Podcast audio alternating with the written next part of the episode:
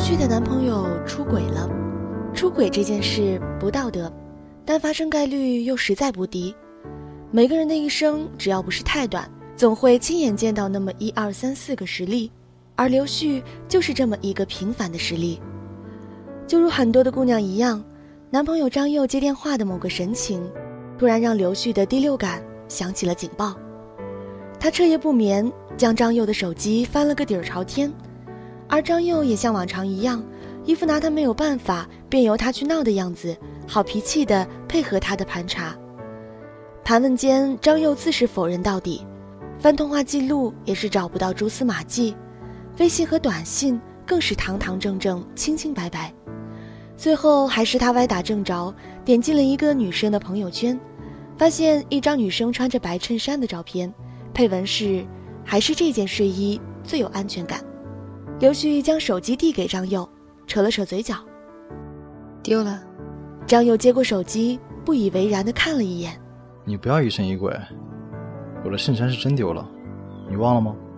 就是那次咱俩去九寨沟的时候丢的呀。张佑，刘旭的声音有些不稳，他直直的看着张佑的眼睛。是你忘了，那个时候在国外读书，咱俩都没什么钱。我想给你买一件生日礼物，攒了好久的钱。因为担心这件衬衫被人买走，我隔三差五的就去店里看它，实在是太令人印象深刻了呀！你怎么会以为我没有办法认出他来呢？张优愣了一下，这女人是谁？你闹也有个度啊！那件衬衫丢了，我也难受了很久啊！我知道它的意义。你也知道它对于我来说多重要。张佑，别装了！就刚才那个女生的朋友圈，我敢打赌，她照片下面的留言，你一定还没来得及删掉是吧？你敢不敢点开评论，咱们一起去看一看？她只是我同事的妹妹，我们不熟，你能不能别这么无聊？话音未落，刘旭已经抢过手机，划了两下，便念道：“让你有安全感的是他还是我？” 这还不熟吗？还不熟？那我打电话过去问一问，你们究竟是有多不熟？嗯。张佑突然来夺手机，刘旭想躲开，却被他用力的推到了墙边，他的头撞到了门，一时间痛得发懵。而刚才还一脸宠溺乱拨他头发的男人，抢过宝贝手机，气喘吁吁的坐在他的对面，看向他的眼神里。却再也找不到一丝温柔。一时间，两人谁都没有开口。最后，张佑打破了沉默：“小雪，我们都要结婚了。”“是啊，下个月一号，我们就要结婚了。”“所以就这样吧，我们忘记今晚的事。这件事是我不对，呃，是我一时迷了心窍，不怪他。这是我们俩的事情，不要把别人也卷进来。”好吗？张佑挪到他身边，握住他的手。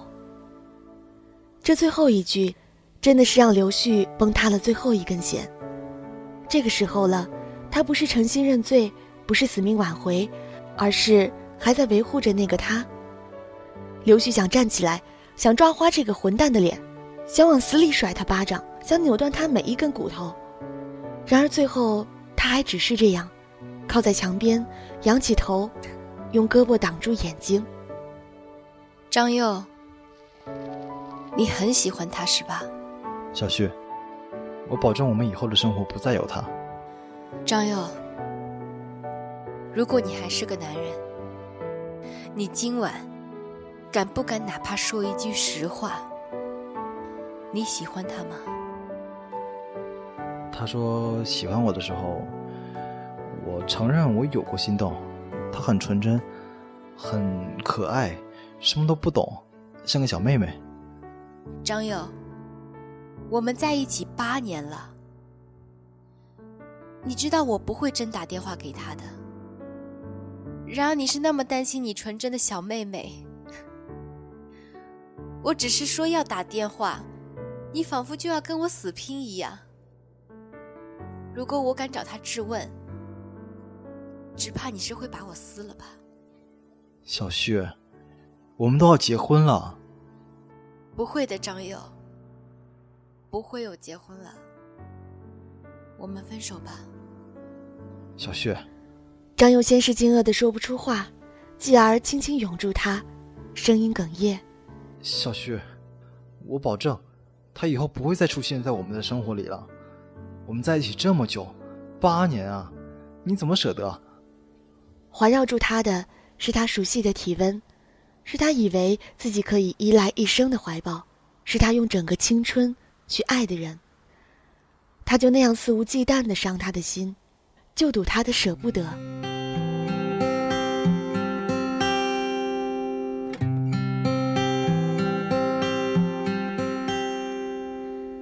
复读班的气氛从一开始就不算好。开学的第一天，每个进教室的人都带着一张禁欲脸。同学们大都是从五湖四海聚到一起来的。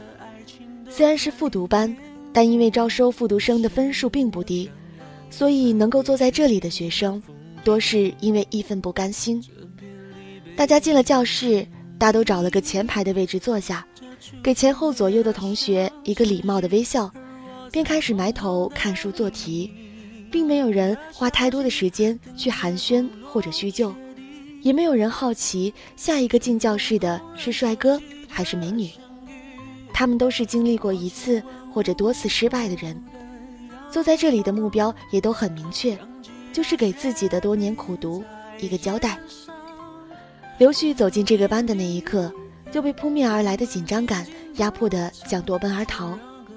当然，那也只是想想而已。他扯了扯肩上沉重的书包，深吸一口气，走进了教室。虽然只是开学的第一天，但同学们的课桌上大多堆得满满当当的，让原本就人太多的教室显得更加拥挤。教室里已经没几个空座了，大多都在最后两排。狭窄的走道对于微胖的刘旭来说，本来就有些拥挤。走到一半时，却恰巧有人要出来。他侧身想让对方先走，肩上的书包却因为他的侧身不小心撞到了身边的课桌。这次撞击有力而实在，课桌上的书立刻哗啦啦的散落一地。教室太过安静，这书本落地的声音便显得格外突兀。原本各忙各事的同学们，此刻便都纷纷看过来。自小就不大习惯成为大众焦点的刘旭，这一刻竟不知是该先蹲下捡书，还是先让对面的同学过去，一时慌乱，便有些尴尬无措。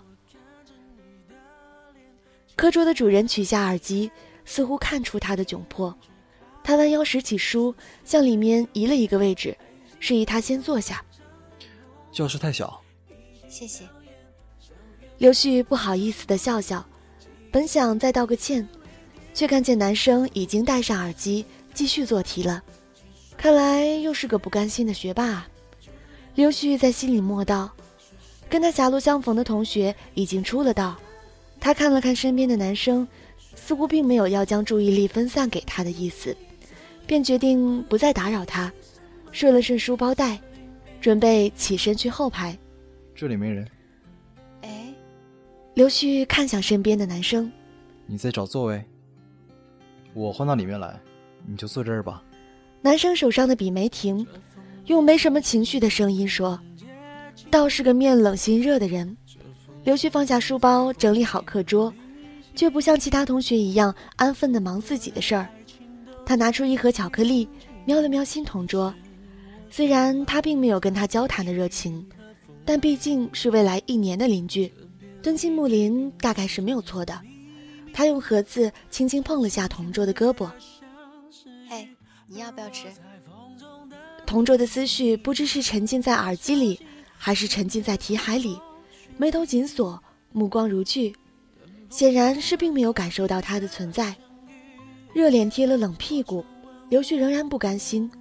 他用纸巾抽出一条巧克力，递到同桌面前：“那，给你吃。”在抽出巧克力的那瞬间。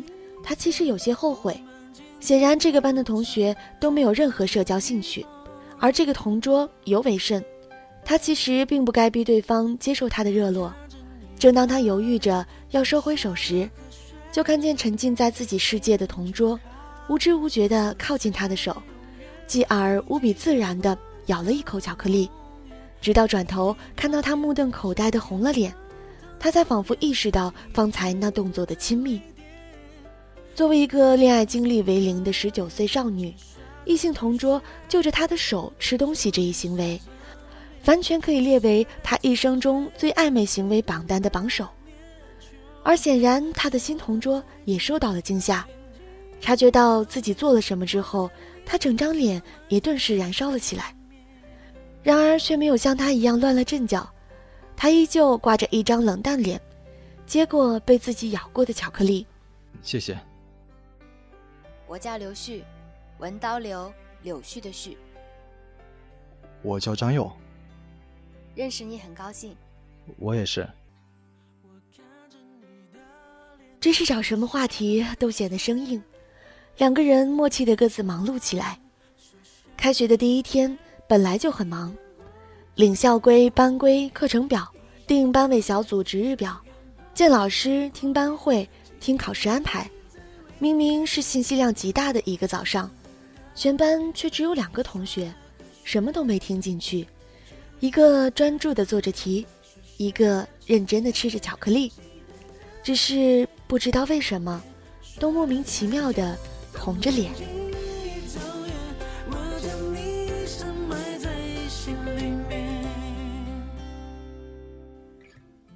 刘旭将张友推出卧室，将房门反锁，让我自己待一会儿。张佑在门外踟蹰，不安的轻轻敲门。小雪，你要冷静。他很冷静，事实上，他冷静死了。他只觉得恶心，想到自己跟他只有一门之隔，他当真觉得几欲作呕。然而，他除了这里，却也无处可去。这是张佑的城市，这里有他的父母，有他的发小，有他的成长，有他的回忆。现在，这里还有他可爱纯真的小妹妹。张佑，既然有他，为什么还要跟我结婚？小旭，我不能离开你，我只会娶你。既然你想娶我，那为什么要出轨？我我没没有办法，我和你是水到渠成走到一起的，你对于我来说是很重要的亲人，而他好像，嗯，我我感觉我是第一次有这种感觉。我有一些事我知道我不该做，但是我就是控制不了我自己。你的意思是，你从来没有爱过我？到底是怎么走到这一步的？他们恋爱八年，二战高考时的压力都挺住了，四年的异地恋都熬过来了，一同国外求学的各种困境也都撑过了，工作初期的挫折和迷茫。都过去了，连双方父母的阻挠和不满都化解了。如今婚房装修好了，婚纱照拍好了，喜帖都发出去了，他却对他说：“他对他没有爱情。”因为气急反而平静，因为绝望太猛，反而哭不出来。他知道张佑怕他闹，怕他吵。更怕他歇斯底里的去让他的小妹妹难堪。其实他不用担心。刘旭没有立场。张佑的朋友圈少见小妹妹的踪迹，而小妹妹的朋友圈却全是他的点赞和留言。没人赖着他，是他自己走的。刘旭没有勇气，即使只是听张佑坦白，他就已经要疯掉了。亲眼去看他为了别的女生求他原谅，他受不了。小妹妹说他给他带来安全感，他说小妹妹让他懂得爱情。他们如此苦情难全，如此郎情妾意，他还能怎么办呢？是大肆宣扬，搞臭他们的名声；是忍气吞声，就让他们永远不能在一起；还是不动声色，使机报复，让他们不好过？可想到这些，他并不快乐。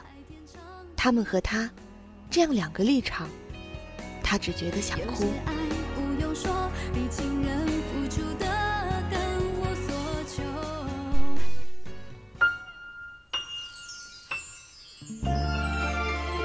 今晚公司有饭局，你睡，不用等我。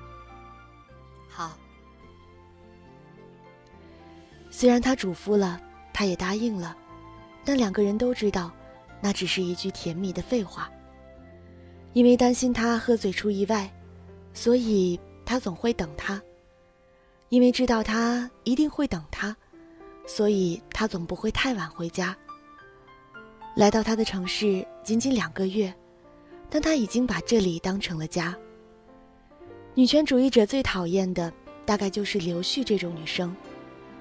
他其实很恋家，但张佑想读的大学在靠海的南方，那个城市的分数线很高，他考不上，便将附近那些听都没听说过的城市报了个遍。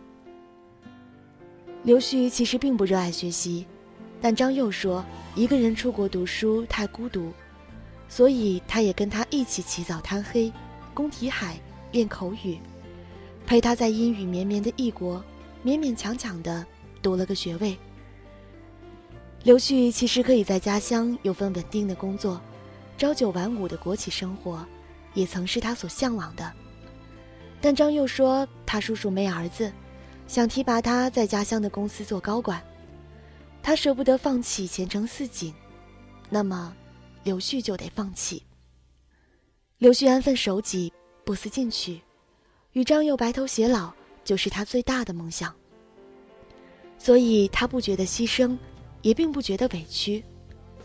墙上的挂钟已经指向了夜晚十点。刘旭放下手里熨了一半的衣服，摇了两勺蜂蜜，放进温度刚好的凉开水里搅拌。蜂蜜水搅拌均匀后。他顺手切了一盘水果，而后又去将饭菜放进微波炉里加热。忙完这些，他回到熨衣板前，继续慢条斯理地熨衣服。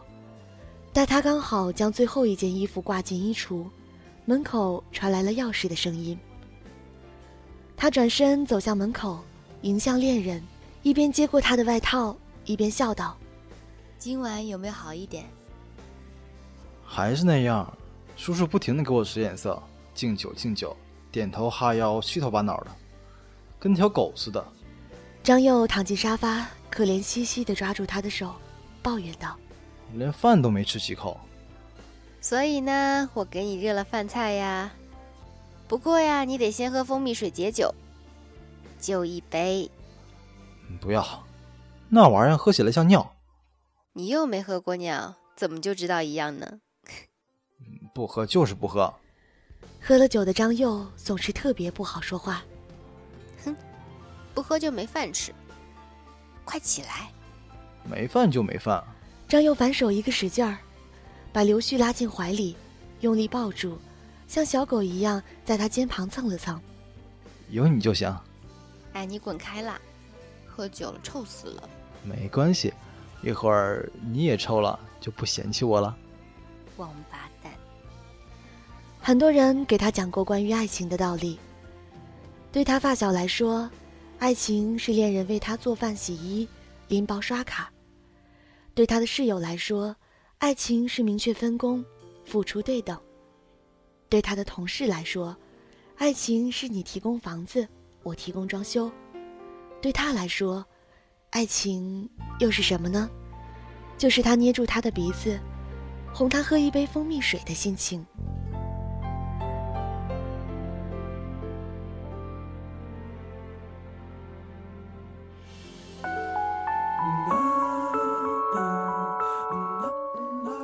刘旭搬出了张佑家，他也很想像电视剧女主角一样，感情不顺便抛下一切，去一个没人认识的地方当鸵鸟。运气好了，说不定还能遇到一只帅气多金又专情的男鸵鸟，但是不行，他要说服父母接受他的决定，要去和张佑的父母说明情况，要告知亲朋好友婚事取消。如果有空，还需要想一想，自己该何去何从。电视剧的女主角有编剧收拾烂摊子，而她，只有自己。幸好他在这座城市两年，虽然对目前的工作谈不上喜欢，但至少工作为他提供了正常的社交，让他在这所陌生的城市，除了张佑的圈子，也勉强有三五个能说上几句话的人，小鱼便是其中之一。这么突然的来打扰你，真的是不好意思。你太见外，想住多久都没有问题。嗯，我也不会打扰太久了。嗯，我其实已经跟王姐说了辞职的事儿了。等公司这边的一些事情处理完，公司招过来新人之后，我就可以回家了。只是，你们真的没有一点余地吗？这两天我的手机就没有停过，他找你找的简直要疯了。疯了也好啊，总比清醒着快乐一些。张佑是没有想过刘旭会这么决绝。当他发现他出轨时，跟他当面对质时，当他开始打包收拾行李时，张佑都以为一切会有转机。他请了长假，每天开车尾随他上班，在楼下等他。再尾随他下班，在楼下坐着，直到他卧室的灯熄灭。现在已经是深秋了，他以为他总归会舍不得，他以为他总归会愿意同他说说话，而刘旭最终还是不愿意原谅他。当他坦诚自己爱上了别人，他的眼睛就再也不愿意看向他。他曾经以为自己了解他，就像了解自己一样。而这一刻，他突然有着前所未有的慌。刘旭知道，当初被抓了现行，张佑所设想的最坏场面，也不过是他去他的公司大闹一场。毕竟，他们都走到这一步了。他一直相信自己的配偶栏上将会是他的名字，而他知道，张佑也未曾想过，自己的新娘不是他。即使他现在与小妹妹爱得海枯石烂，他充其量也就是恨造化弄人，抱憾终生，但依然只愿意让刘旭做他后半生的枕边人。好像很重情义，好像很伟大，好像他应该知足，但他并不。刘旭来到张家拜访，张父不在，不过看到张母小心翼翼又欲言又止的模样，就知道张佑。已经坦白了一切，这样也好。他本意是来告诉他们取消婚礼的事，并不希望将场面搞得太像弃父深渊。小旭，那混小子不是东西，你叔叔气得死命打他。张母握住他的手说：“这么多年来，叔叔阿姨已经当你是我们儿媳妇儿了，阿姨就是死也不会让那个女人进我们家门儿。”当初张佑父母让他去远方的城市复读，完全是因为那所学校的名气大，不想他的复读成绩虽然不凡，却带回来一个女朋友。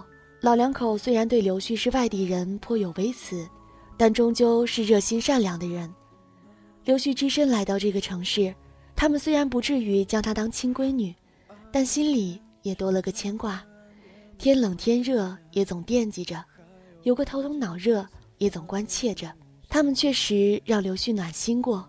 因为虽然本可以交给自家父母来交涉，刘旭还是想当面来拜访一趟，是告知，也是告别。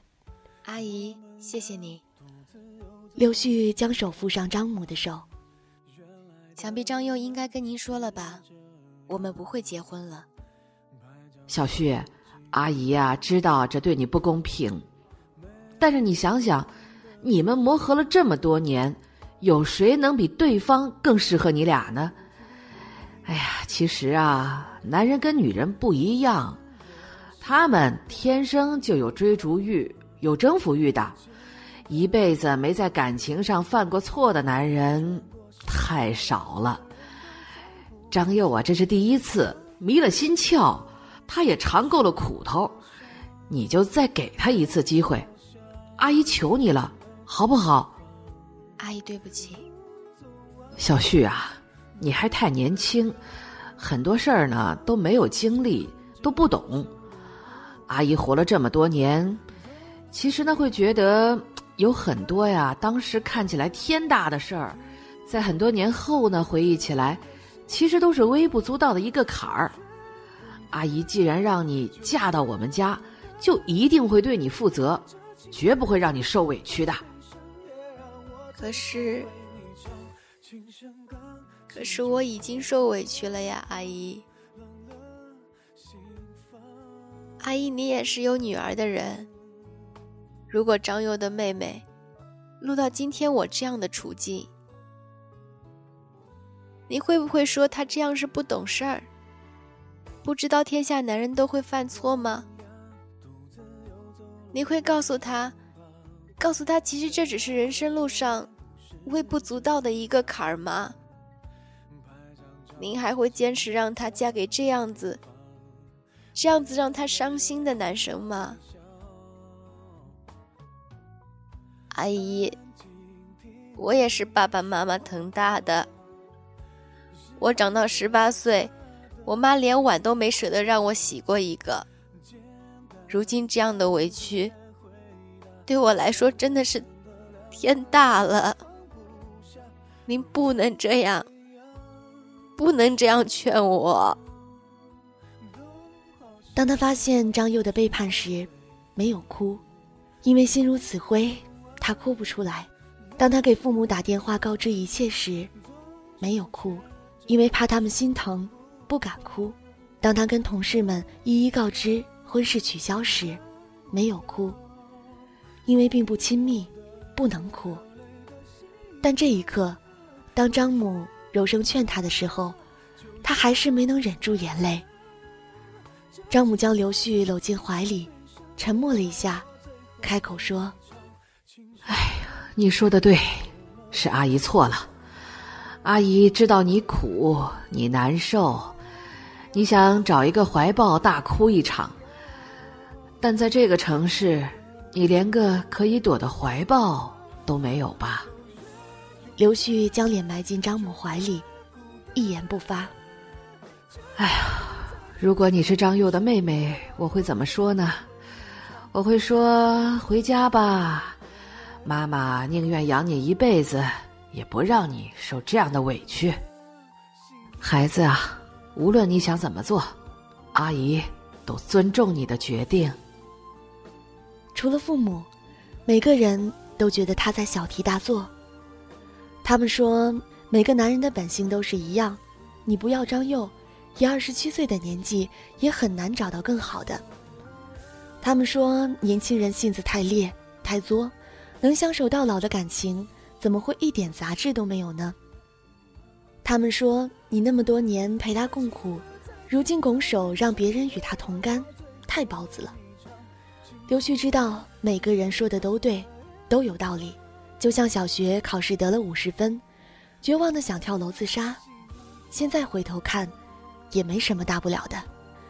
他如今觉得出轨让他咬牙切齿，十年以后回想，也许觉得也就那样。但那是十年后，现在的他就是无法忍受。他夜夜闭上眼睛，都是那一晚，他为了夺回手机而将他用力推开时的漠然眼神。爱上别人的张佑，已经不是他所认识的那个他了，他成了一个陌生人。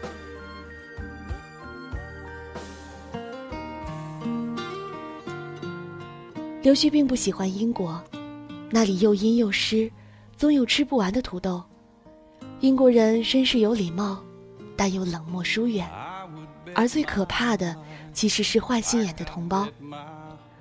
刘旭和张佑来英前，通过中介租好了房子，然而来到英国后，才发现所租的房子离学校太远，公交也不方便。初来乍到，他们的表达能力也并不太好。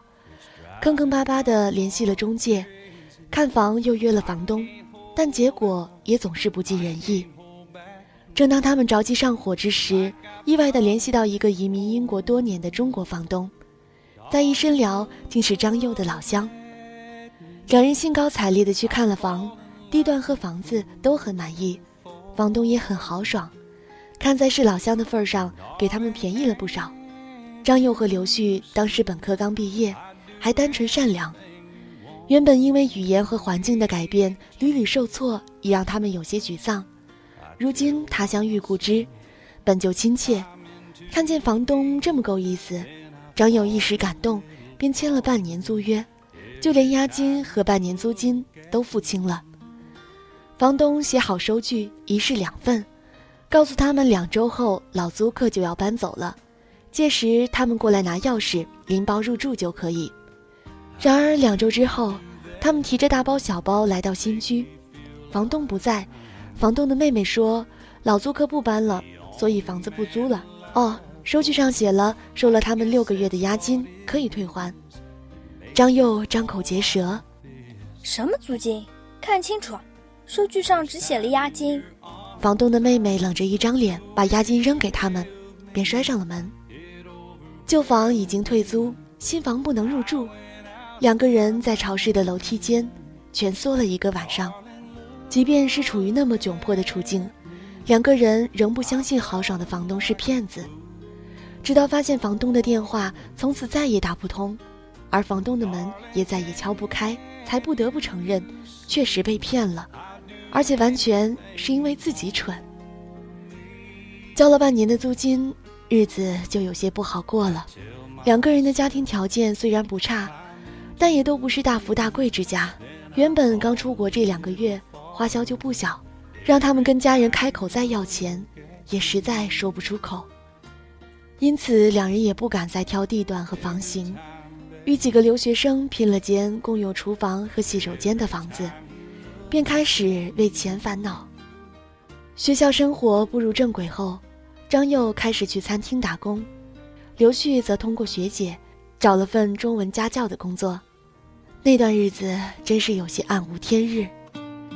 张佑的工作虽然辛苦，但好在员工餐相对便宜，而且菜色都不错。张佑总是偷偷打包一份给刘旭，有时候是芝士三明治。有时候是香肠土豆泥，偶尔还会有烤肉披萨，这大概就是刘旭一天中能吃到的最好的一餐了。因为张佑工作很忙，常常是送了饭给他，便立刻要赶回餐厅，两人鲜少有共同午餐的机会。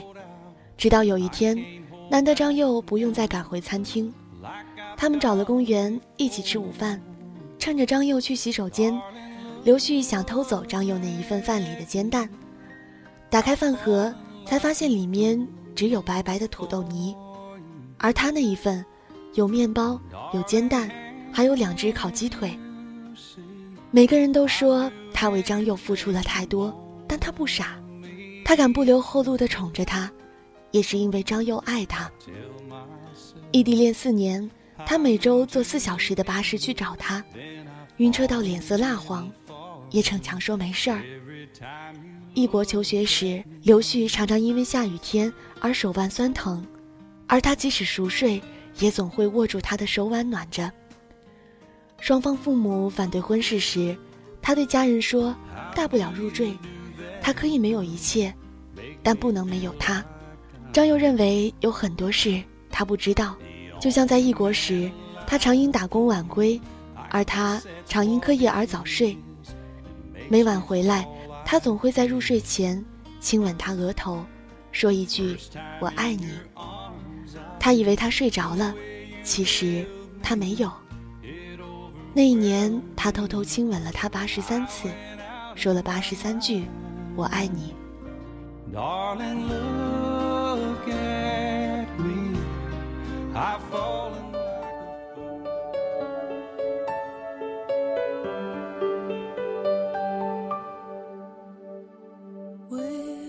张佑以为他从来没有爱上过他，其实他只是爱上了别人，忘了他。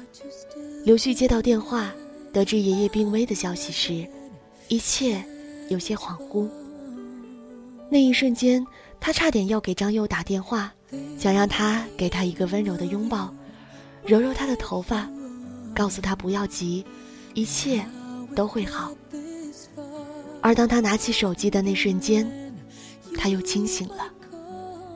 过年时还乐呵呵的爷爷，现在已经不省人事的躺在加护病房，而曾经任他随叫随到的恋人，也不再是陪他走过青春的少年了。在临上飞机的前两个小时，刘旭还是没忍住，回了一趟他们的家。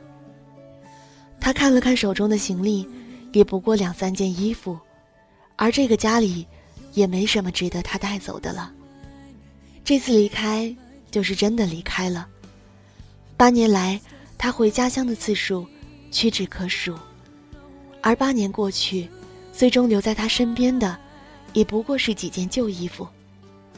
卧室里，还放着两人已经装裱好了的婚纱照，妆容太浓，看起来仿佛是两个陌生的人。刘旭打开钱包，取出照片夹里的旧照片，他凝神望了一会儿手里的照片，有些感伤的笑了。这种记忆，即使带走了，也是负累。他已经忘记爱过他，他也该丢掉记忆，好好生活。他将旧照片放在婚纱照前，顺眼多了。得知刘旭要离开的消息，是飞机起飞前的一个小时。张佑明知自己应该疾驰到机场，却鬼使神差的回了家。客厅里空无一人，可他心跳如雷。他知道，他来过这里。小旭，小旭，小旭！他冲向厨房、餐厅。又跑向卧室，一一没有他的身影。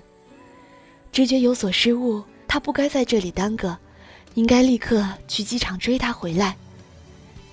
可有个东西，却阻住了他的脚步。那是婚纱照前面的一张旧照片。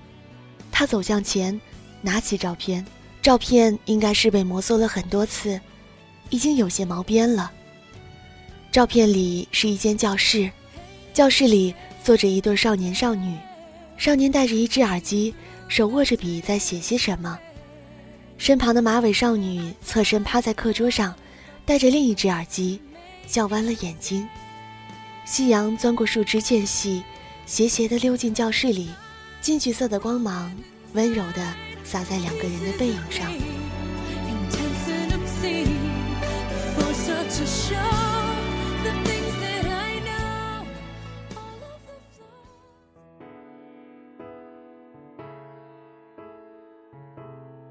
喂，你在写什么呀？女生侧头趴在课桌上，眼睛弯弯。诗。什么诗呀？我看看。四声气阔，与子成说。哟，这么浪漫，写给我的？上课就知道睡觉，你知道意思？我们生与死都要在一起，这是我们的誓言。虽然我上课睡着了。但是你要相信我的文学功底呀！我跟你说啊，这诗不吉利。你要想跟我说情话呀，换个别的，换个别的。诗还能不吉利？当然了。你知道这诗最后几句是什么？虚嗟阔兮，不我活兮；虚嗟寻兮，不我信兮。不懂。就是。嗯，就是，就是我们的誓言终不会成真。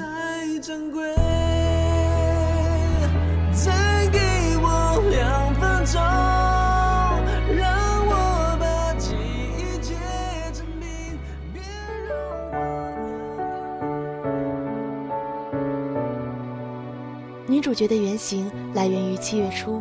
朋友转给我看的一个分手帖，也许是临近黄金周的结婚潮，身边总有令人羡慕的长跑恋情，一个赛一个的出现危机。朋友圈也开始出现关于十月一日某酒店婚宴的转让消息。我一直试图写些温暖的小故事，可是写到这个故事，我不知道怎样的结局才是圆满。